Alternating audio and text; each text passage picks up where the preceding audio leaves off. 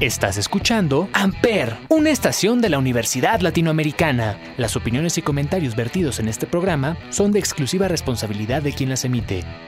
Amper Radio presenta.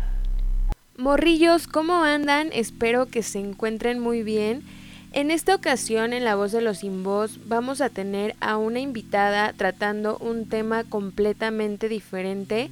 Ella es Karen, Ana Karen Jardón ella es especialista en la salud mental y como sabemos este programa trata de invitar a personas que se dedican al arte, cultura, etcétera, pero las puertas no están cerradas para nadie y además eh, ya se acerca esto de la nueva normalidad, el regreso a clases, a oficinas, etcétera. Es por ello que decidí que era buena idea invitar a Karen, quien además de ser una especialista es una persona muy querida para mí y nos va a platicar un poco sobre estos temas que de repente nos acongojan con respecto a, pues ya lo mencionaba, ¿no? A regresar, a tener contacto con más personas después de este largo tiempo de pandemia en el cual pues nuestra vida social se vio un poco mermada, pero ella nos va a dar unos consejos, nos va a platicar al respecto de cómo sobrellevar todo esto. Y bueno, yo estoy muy contenta, muy feliz de que esté aquí con nosotros, de que nos pueda platicar. Y además ella, si ustedes en algún momento tienen algún problema, la pueden contactar y ella les puede brindar sus servicios profesionales para que puedan tener una vida de calidad. Y antes de ir con nuestra invitada, vamos a escuchar una canción que creo que va muy ad hoc con este programa. Esta canción es de un músico que se llama Caloncho, o se hace llamar Caloncho, y se llama Sensei. Escúchenla con atención, tiene un mensaje muy bonito y creo que es un gran mensaje. Así que escuchamos Sensei de Caloncho aquí en La Voz de los Sin Voz por Amper.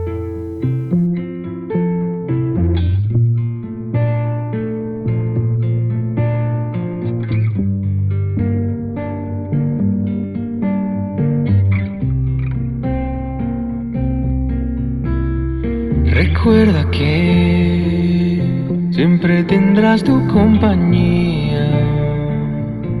Mente es tu mejor amiga, tu aliada en todo lo que crees. No olvides que de ti depende una sonrisa. La vida plena se desliza en cuanto la dejes correr. Flores tan lindas tendrás para ti en tu jardín. Estés donde estés, crecerá, no me olvides de ti. Que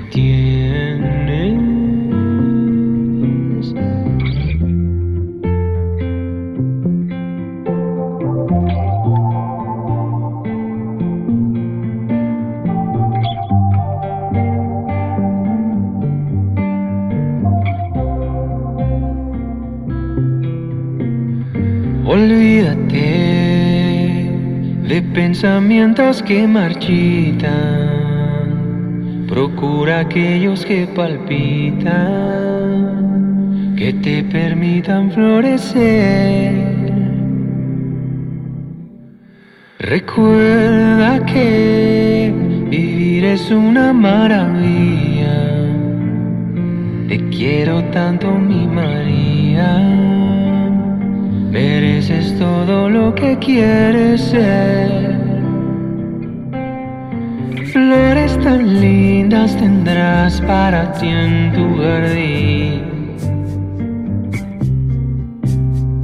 Estés donde estés, crecerá, no te olvides de mí. Flores tan lindas tendrás para ti en tu jardín. Estés donde estés, crecerán, no me olvides de ti. Que tienes a ti.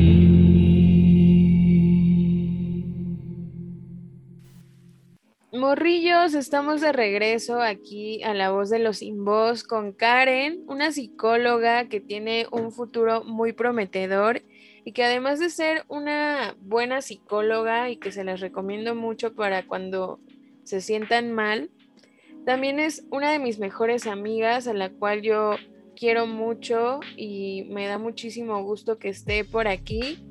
Y bueno, démosle la bienvenida y que ella nos platique un poco sobre estos temas de el regreso a la normalidad y cómo hemos sobrellevado esta pandemia. Eh, Karen, bienvenida, ¿cómo estás? Me da muchísimo gusto tenerte aquí. Un honor para mí que, estés aquí contándonos un poco de, cosas sobre tu experiencia como psicóloga. Hola Samantha, un gusto saludarte y saludar a todos tus radioescuchas. Y muchas gracias por la invitación.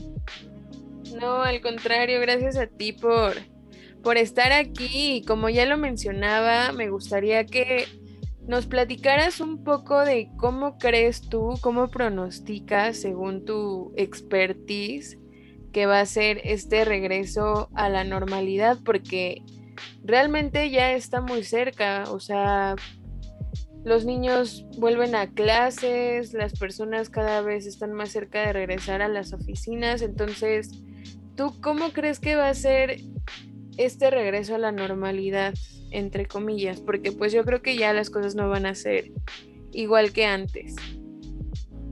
Pues sí, tienes mucha razón, la verdad, ya poco a poco se está viendo un poquito el, regreso, ¿no? A, la sociedad, al mundo exterior, el ya no estar encerrados en nuestras casas y a lo mejor el convivir un poquito más, eh, no eh, de manera... Mm, para socializar, eh, sino para a lo mejor de, forma académica o de forma laboral, ¿no?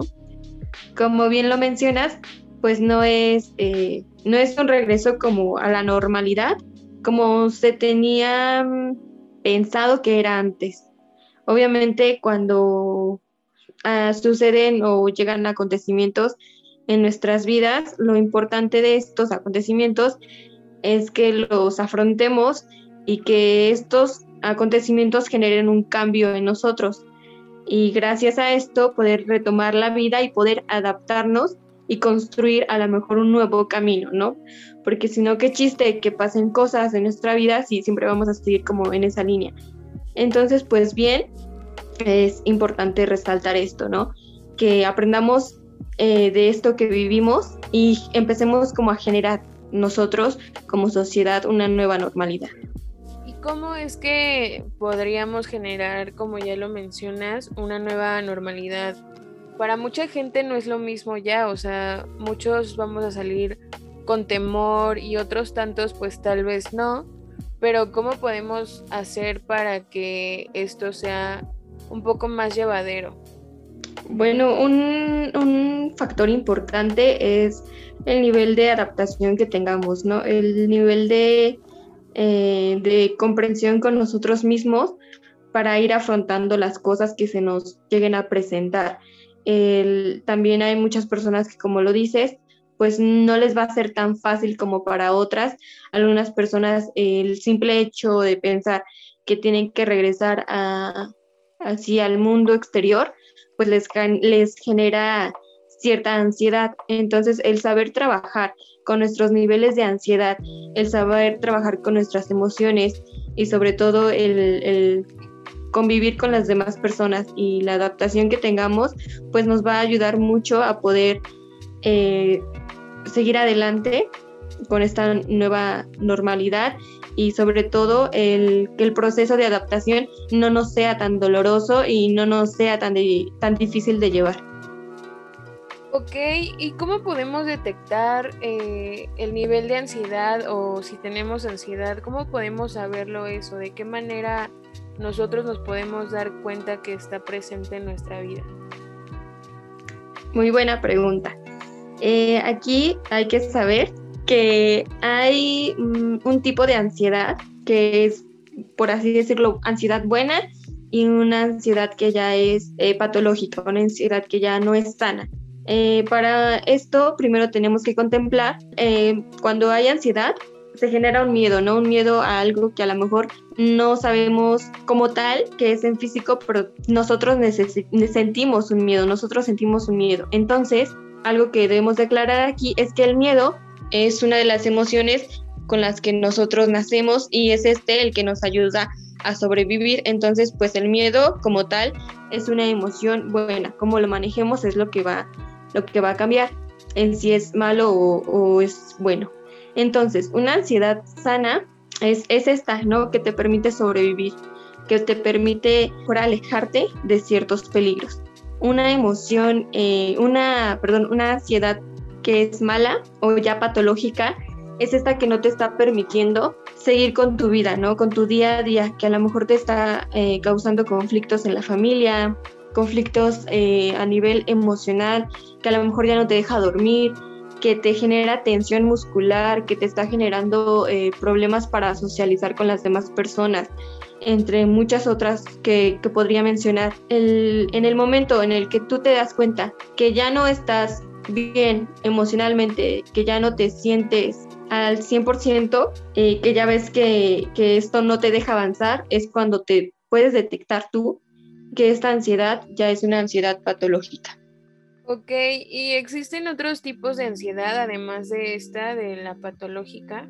Eh, eh, sí, o sea, la ansiedad patológica, uh, ¿cómo podría decir? Eh, no es como que sea como tal un trastorno, es como más bien así decirlo, a la ansiedad que va de los que va está fuera de los límites de la ansiedad normal. No es porque sea como tal un trastorno, pero sí hay ansiedades eh, que están dentro de lo que es un trastorno. Por ejemplo, ah, ansiedad por separación, alguna fobia, una ansiedad por un estrés postraumático también es un tipo de ansiedad. Entonces, hay diferentes tipos de ansiedades que son patológicas porque están fuera de este límite.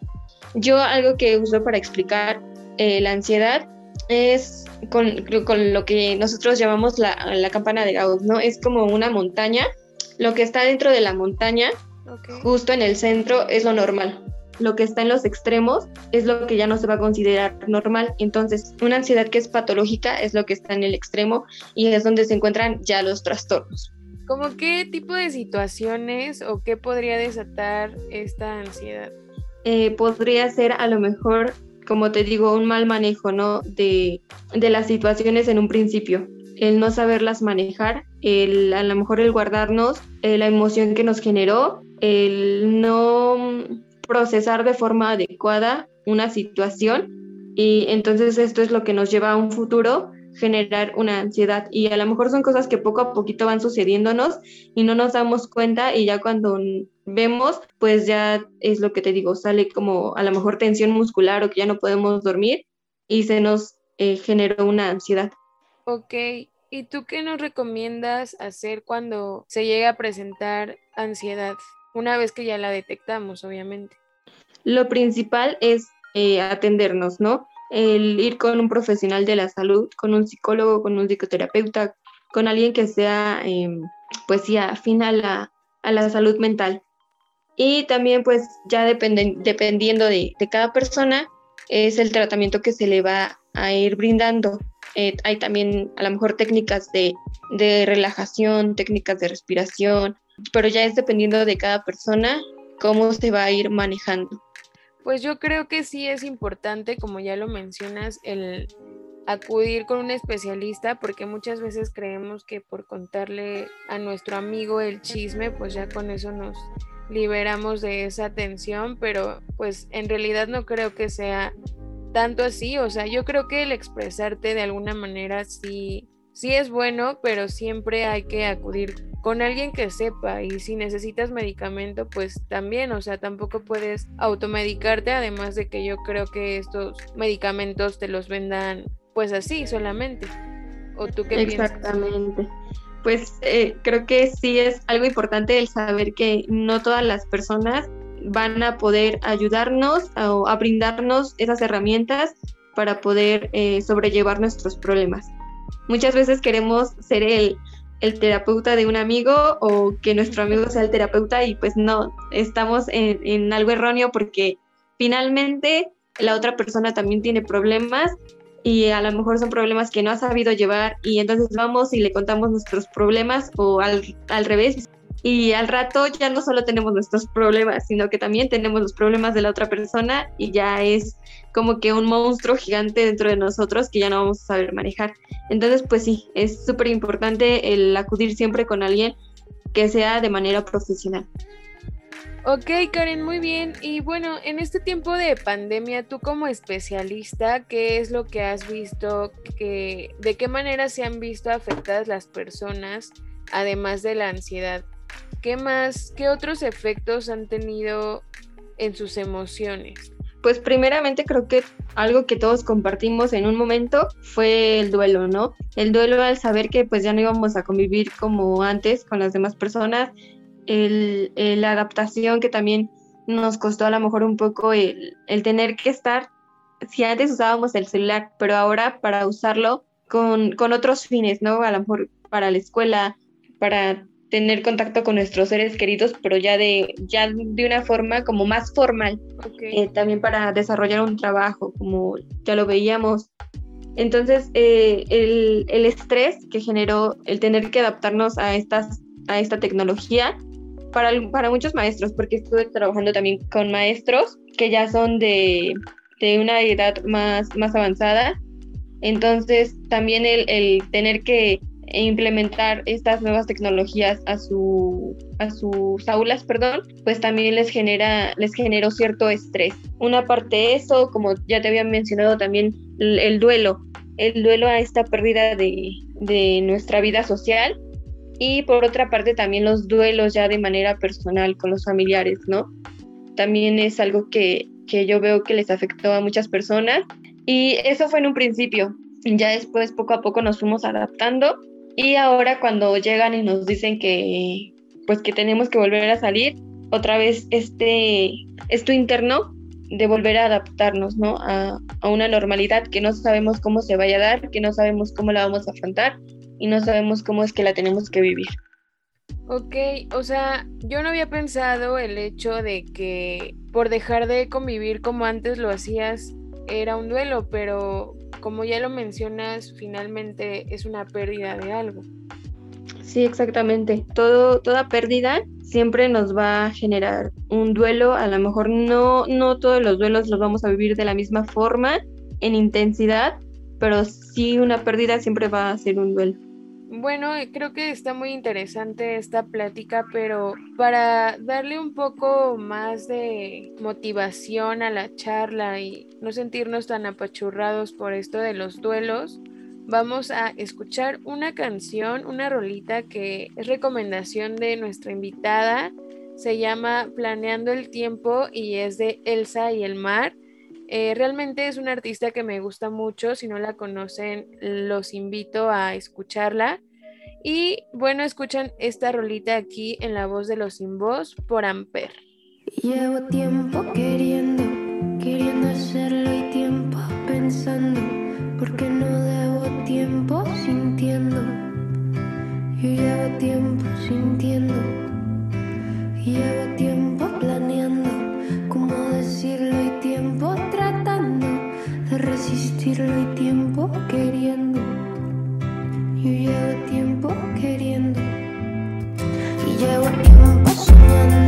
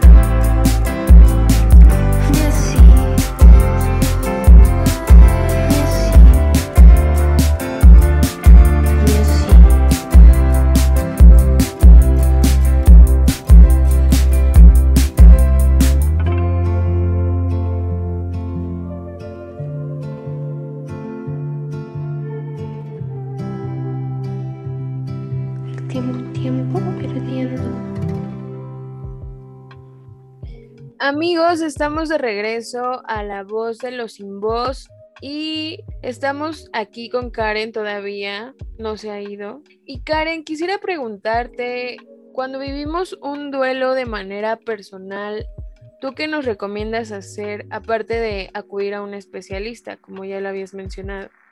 Bueno, pues algo que tenemos que hacer es el permitirnos vivir las emociones que se generan cuando tenemos un duelo. ¿Por qué? Porque muchas veces cuando pasamos por un duelo, eh, las emociones que se generan pues son dolorosas o las vemos como de forma negativa. ¿Por qué? Pues porque nos, nos es algo que nos lastima y que nos afecta y que no queremos sentir. Pero el permitirnos vivir esas emociones también va a hacer que poco a poco vayamos eh, como sanando esa parte, podamos avanzar en lo que son las diferentes etapas del duelo. Como te digo, el podernos nosotros vivir esas emociones y sentir esas emociones nos va a llevar a que en algún momento pues podamos a lo mejor mm, irlo superando y ya en un futuro hablar de esa pérdida sin que nos cueste otra vez este pues trabajo, ¿no? Porque muchas veces, bueno, he visto que sucede que no se viven estas emociones, entonces eh, se cree que ya se superó el duelo y llegan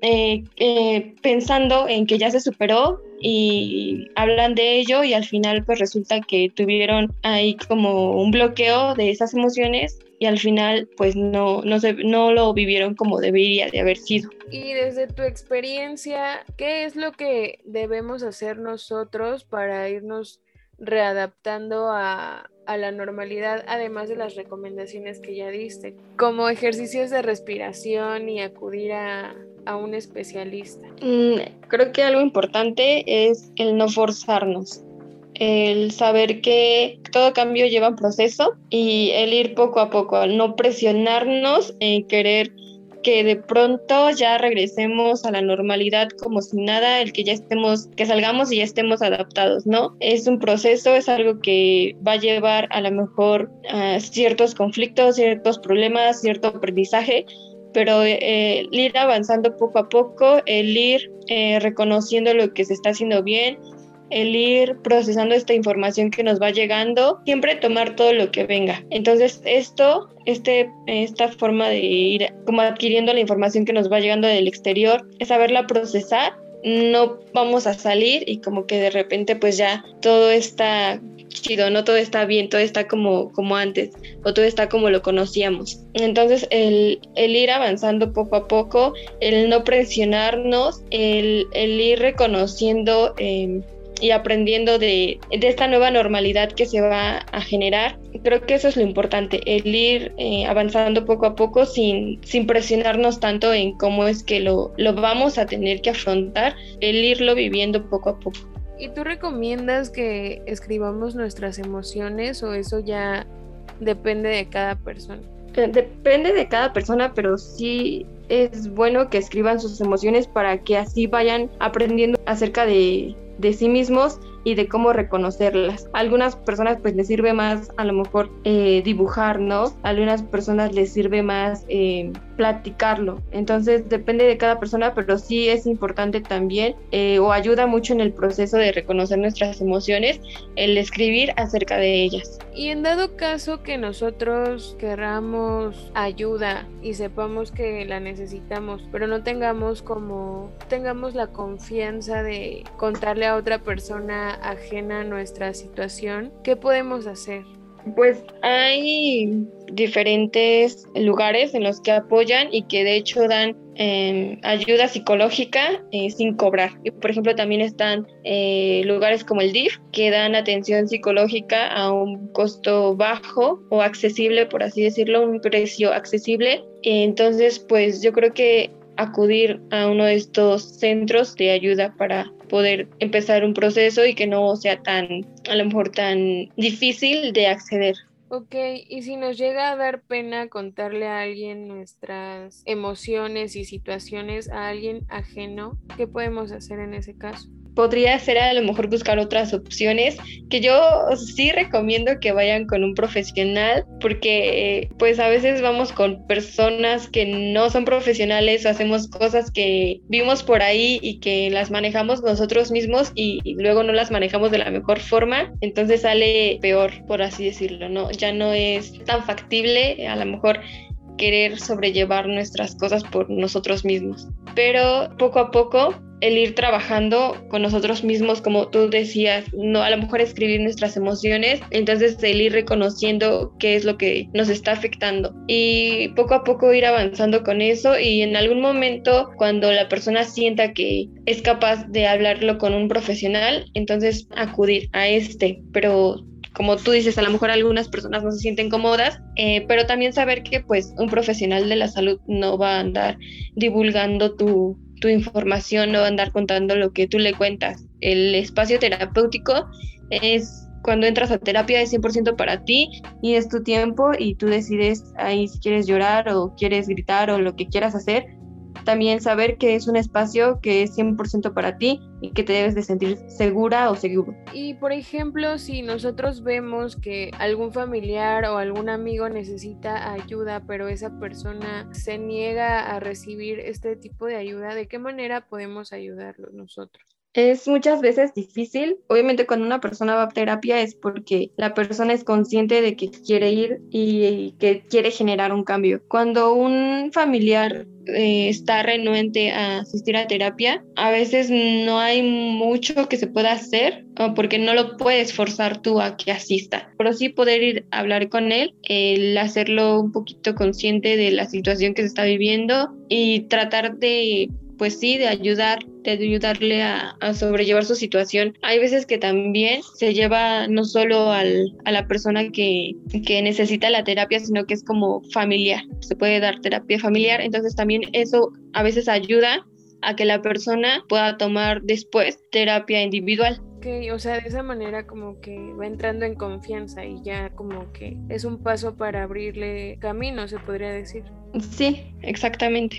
Bueno, ya casi para finalizar, me gustaría preguntarte, ¿qué nos recomiendas hacer? ¿Cómo tomar esta situación de la nueva normalidad? ¿Cómo podemos afrontarlo si llegamos a sentir miedo en algún momento? O sea, si estamos normal y de repente nos entra pánico, ¿de qué manera podemos afrontar esta situación nueva? O sea, porque pues sí, realmente a pesar de que ya hemos tenido como convivencia con personas, pues es después de un periodo de tiempo muy largo en el que pues dejamos de convivir por cuidarnos. Identificar la situación, identificar qué es lo que nos está causando esta, este, esta emoción, este sentimiento, hacerlo consciente obviamente, porque si no sabes qué es lo que te está causando esta emoción, pues no, no vas a saber cómo afrontarlo. Entonces el ser consciente de la situación, a lo mejor a muchos también les ayuda el alejarse un poco de, este factor que les está causando estrés o ansiedad, eh, tranquilizarse. Obviamente ah, eh, se dice como fácil, ¿no? El tranquilizarte cuando estás en un ataque de ansiedad, pero sí hacer respiraciones como, como te comentaba para poder oxigenar bien el cerebro y ver eh, con claridad las cosas, porque si no luego queremos actuar en el momento de formas que no son las adecuadas y llegamos a hacer cosas erróneas o cosas que afectan a nuestra salud o cosas que afectan a los demás. Entonces, pues sí, el respirar para poder tranquilizarnos y poder entonces ya eh, tomar acción de lo que estamos haciendo. Y para los jefes o maestros o personas que tengan un cargo más arriba que nosotros y no puedan entender que si nos llegamos a sentir mal es por miedo o algo así, ¿qué les podrías decir? Que, que ante todo hay que ser empáticos, porque muchas veces se demerita el, la salud mental de las demás personas, ¿no? Entonces, por ejemplo, si ves a una persona enyesada, pues sí, no te llega ese momento de, de empatía y de querer ayudar. Pero si es algo que tú como tal no estás viendo, pues es difícil el poder reconocer en la otra persona, ¿no? Sí ser un poco empáticos en, en cuestión la salud mental de las demás personas, el saber que no para todos va a ser fácil el poder adaptarse, el saber que todas las personas son diferentes y llevan un proceso diferente, que todas las personas ven las cosas de de forma que nosotros no las estamos viendo. Entonces, ser empáticos ante esta situación y sobre todo, yo creo que hablar con, con, los empleados no está de más, el, el, saber también su sentir, el saber cómo es que están viviendo esta nueva normalidad. También hay muchas veces en que las empresas eh, pues hacen esto, ¿no? En, recursos humanos, que se acercan a sus empleados para también poder a lo mejor darles pláticas, para a lo mejor poder eh, darles un taller que les ayude a, sobrellevar estas situaciones que les genera un, un, estrés, porque al final de cuentas están en una empresa y esa empresa, si sus empleados no están bien, pues también les va a generar un problema a ellos, ¿no? Entonces, acercarse a los empleados para saber de qué manera están viviendo esto. Y me parece muy acertado porque sí, o sea, en ocasiones creo que simplemente es como de hay que cumplir con las labores y pues si te sientes mal, ni modo, o sea, es parte, pero a veces creo que sí es bueno escuchar el sentir de los demás, entonces creo que pues hay que tomarlo muy en cuenta. Y me gustaría pedirte que nos digas algún consejo, algunas palabras, algo con lo que nos podamos quedar de este programa, además de la información tan valiosa que ya nos diste? Eh, me gustaría compartirles una frase que va de acuerdo a lo que hablábamos acerca del duelo y de las emociones que a veces no nos gustan, pero pues son importantes de vivir. Dice así, el sufrimiento es la experiencia de una persona enfrentada a la pérdida, al rechazo, a la desilusión que le impone alguien significativo. El sufrimiento es una necesidad porque obliga a reconocer la diferencia entre la realidad y la fantasía y es un riesgo porque si aumenta hasta lo insoportable, la persona puede convencerse de que hay que evitar comprometerse afectivamente. Y es algo de lo que te decía que muchas veces las personas creen que ya tienen superado el duelo, pero pues la realidad es que no es así. Por eso es que esta frase me gusta mucho. Es una gran frase y espero que nos quedemos con algo de ello porque es importante, como ya lo mencionaba, saber reconocer nuestras emociones y no simplemente dejarlas pasar y sobre todo en estos tiempos tan difíciles, pero pues con tus consejos y con nuestra experiencia creo que podemos afrontar de mejor manera esta situación por la que vamos a vivir y lo mejor sería tratar de tener la mejor actitud para seguir con nuestra vida y dejar de lado el miedo. Entonces, ahora sí, por último, Karen, ¿dónde podemos encontrarte? ¿Dónde podemos solicitar tu apoyo profesional? Me pueden contactar por Facebook a través de la página de Real Psique. Está un poco inactiva, pero si me mandan mensaje, pues ya les puedo contestar por ahí y cualquier cosa o duda que tengan, eh, lo pueden poner, eh, me pueden mandar por ahí y ya yo les contestaré. De acuerdo, Karen, muchísimas, muchísimas gracias por haber estado hoy y por todo lo que nos compartiste. Y bueno, Radio Escuchas Cósmicos, nos estamos sintonizando la próxima aquí en La Voz de los Sin Voz, que se escucha a través de Amper, que es una estación de la Universidad Latinoamericana. Amper Radio presentó. haces la radio. Hasta la próxima. Amper, donde tú haces la radio.